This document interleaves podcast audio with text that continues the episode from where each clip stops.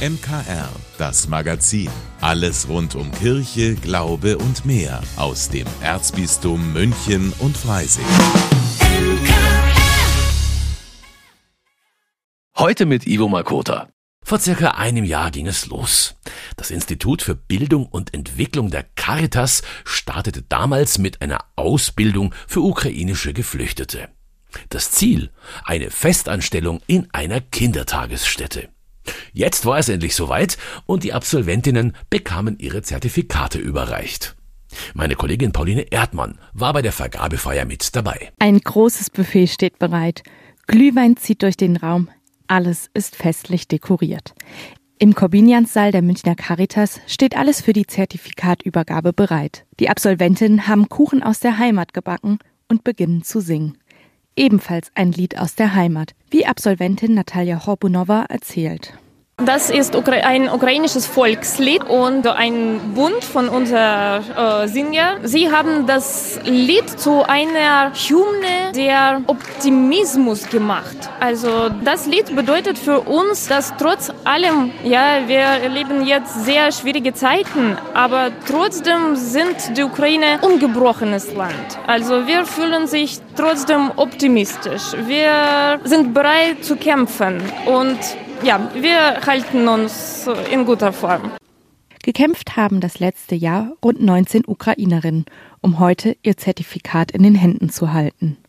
Mit dem Zertifikat können sie als Assistenzkraft in Kindertagesstätten arbeiten und sich durch Weiterqualifizierung bis hin zur Erzieherin ausbilden lassen.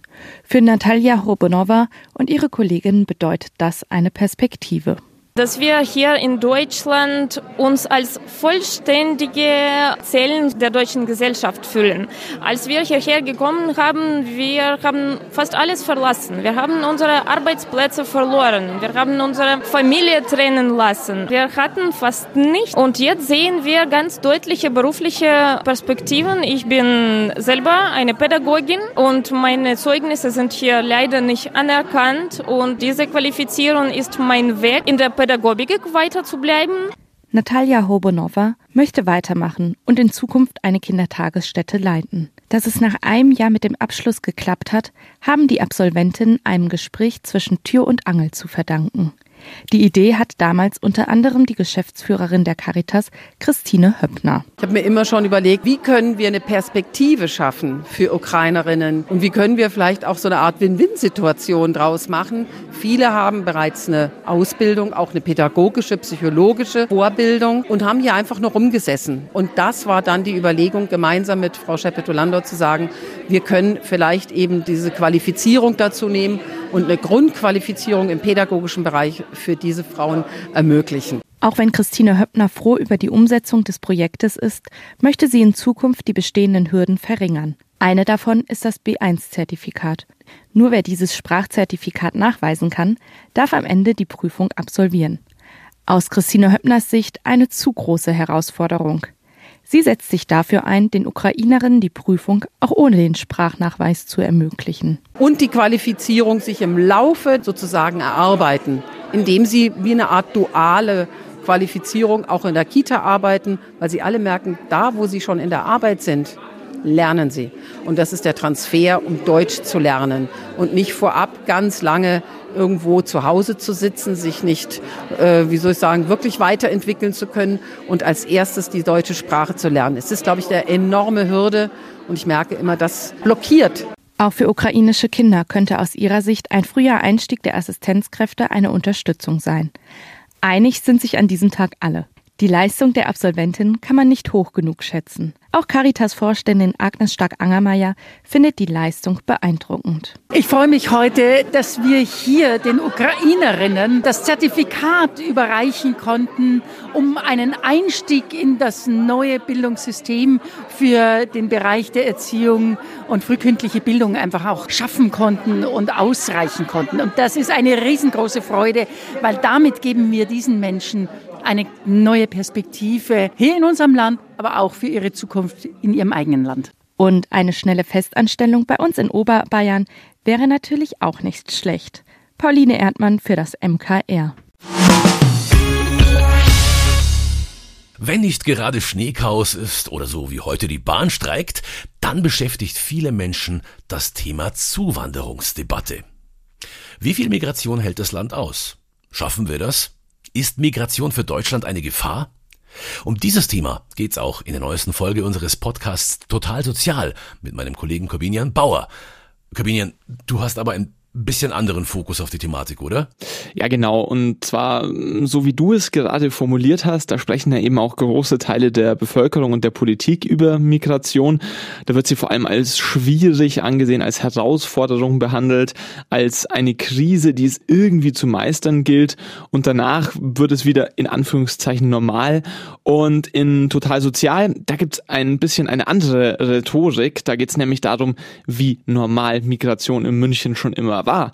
Heute hat man ja häufig das Gefühl in der Debatte, es hat irgendwann einmal ein München ohne Ausländer gegeben. Und dann kamen die Migranten und jetzt ist irgendwie alles schwierig, aber so ist es halt nicht.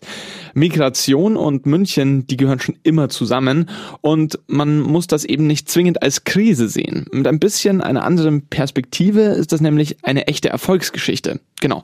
Und die Idee, die Münchner Historie aus dieser Blickrichtung zu erzählen, die stammt natürlich nicht von mir, sondern vom FAMI, der Abteilung Flucht, Asyl, Migration und Integration im erzbischöflichen Ordinariat.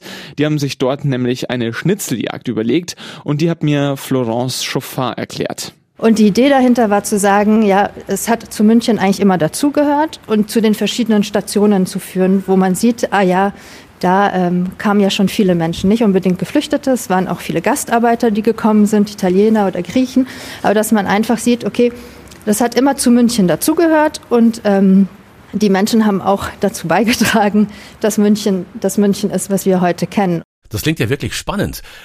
Du hast diese Schnitzeljagd dann mitgemacht, oder, Corbinian? Ja, genau. Man spielt das mit der App Action Bound heißt die. Und ich habe das Ganze ausprobiert und mit dabei waren neben Florence Chauffin auch noch Carmen aus Rumänien und Maria aus Kolumbien. Die beiden engagieren sich ehrenamtlich und helfen Kindern und Jugendlichen, die gerade nach Deutschland gekommen sind, hier Fuß zu fassen. Sie helfen bei den Hausaufgaben, lernen Deutsch mit ihnen, all das, was die beiden selbst ja auch einmal lernen mussten. Und sie zeigen ihnen eben die Stadt. Und da passt ja eine Schnitzeljagd schon ganz gut dazu. Absolut, keine Frage. Wo wart ihr denn da genau unterwegs? Also ganz genau kann ich dir natürlich nicht sagen, sonst verrate ich dir ja die ganzen Lösungen der Schnitzeljagd. Mm, und außerdem soll man ja noch den Podcast hören. Aber so viel kann ich sagen, es geht an Orte, wo Migranten in München die Kultur ihrer Heimatländer leben und pflegen. Denn wer die Heimat verlässt, der nimmt auch immer ein bisschen was davon mit.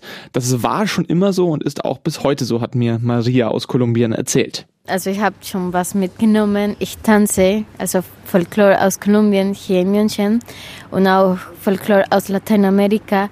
Wir versuchen also unsere Kultur, die Deutsche irgendwie so, das euch zeigen ganz genau. Also unsere Kultur zeigen und irgendwie unsere Kultur nicht verloren, sondern immer mit dabei haben. Immer ein bisschen von unserem Land dabei haben. Ein wirklich schöner Gedanke und eine mal bisschen andere Perspektive auf Migration.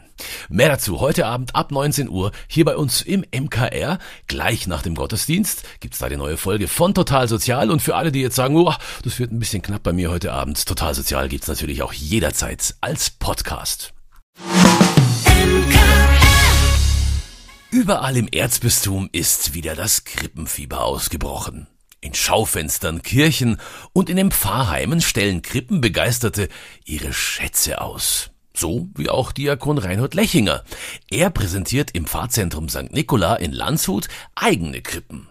Die sammelt er zusammen mit seiner Frau seit 40 Jahren. Angefangen hat's, wir haben zwei Krippen aus Südamerika bekommen, aus Bolivien und aus Ecuador. Da haben wir gesehen bei den Missionsständen, vor allem bei Missio, oh, da gibt's noch andere. Und dann begann die Sammlung. Wir haben hauptsächlich die, die wir jetzt hier in Nikolaus stellen, aus den sogenannten Missionsländern. Also aus Afrika, Südamerika und Asien. 80 Krippen schafft Reinhold Lechinger nach St. Nikola mit der heiligen Familie, den Engeln, Schafen und Hirten in allen Größen, Formen und Farben. Die kleinste Krippe, die ist, sind es 15 Zentimeter auf 10 Zentimeter. Das ist eine ganz interessante Krippe aus Ecuador und zwar aus Brotteig.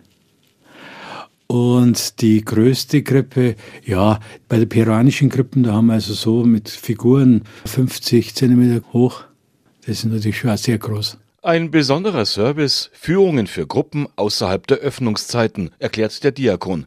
Eine Lieblingskrippe hat er nicht, sagt Dechinger, und sie sind für ihn viel mehr als einfach nur Kunstwerke sondern sie führen uns immer wieder auf das zentrale Thema Gott wird Mensch. Oder ich sage den Leuten, ich animiere sie dazu, sich vor der Krippe selber zu Hause hinzusetzen und wenn man so auf die vielen Figuren schaut, die Frage zu stellen, wo bin ich an der Krippe? kann ich mich zum Beispiel zurzeit mit einem Hirten identifizieren oder vielleicht mit einem König, der eine Kniebeuge macht vor der Krippe. Das ist dann für mich Meditation. Und so sind die Krippen nicht nur ein Kunstwerk, sondern ja, sie führen mich zum Zentrum. Und das ist das Interessante. Viele der Krippen aus aller Welt von Diakon Lechinger sind aus edlem Oliven, Rosen oder Ebenholz geschnitzt und manche sind aus einem Material, auf das man erstmal kommen muss. Unter anderem haben wir zum Beispiel aus den Philippinen eine Krippe aus Vulkanasche.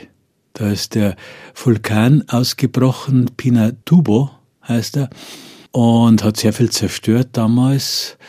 Und dann haben Missionare gesagt, mit der Asche, da machen wir was. Und da haben sie den eingegossen in Krippenmodelle und haben sie dann nach Deutschland geschickt und das Geld kam dann wieder unmittelbar zurück. Ein bisschen Geld einspielen soll auch die Krippenausstellung der Lechingers. Sie verlangen keinen Eintritt, unterstützen aber mit den Spenden drei Missionsprojekte der Pfarrei.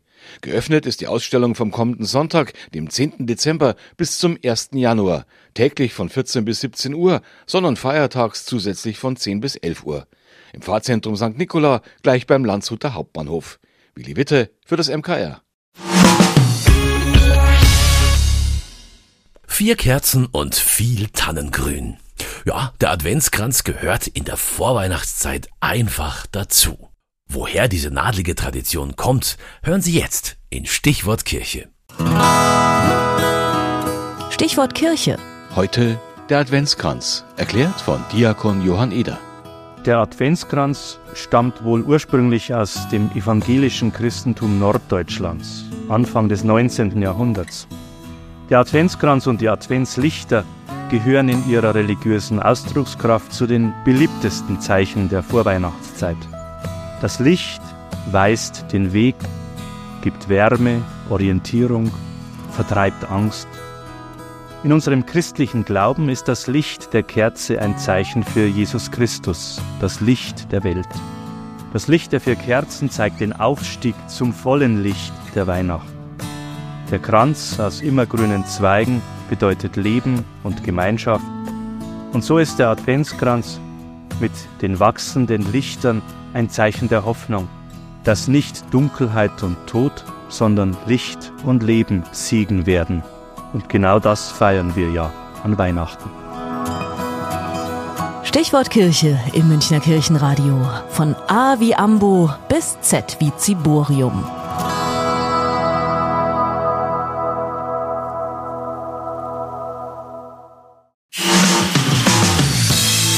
Vielen Dank, dass Sie sich unseren Podcast MKR, das Magazin des Münchner Kirchenradios, angehört haben.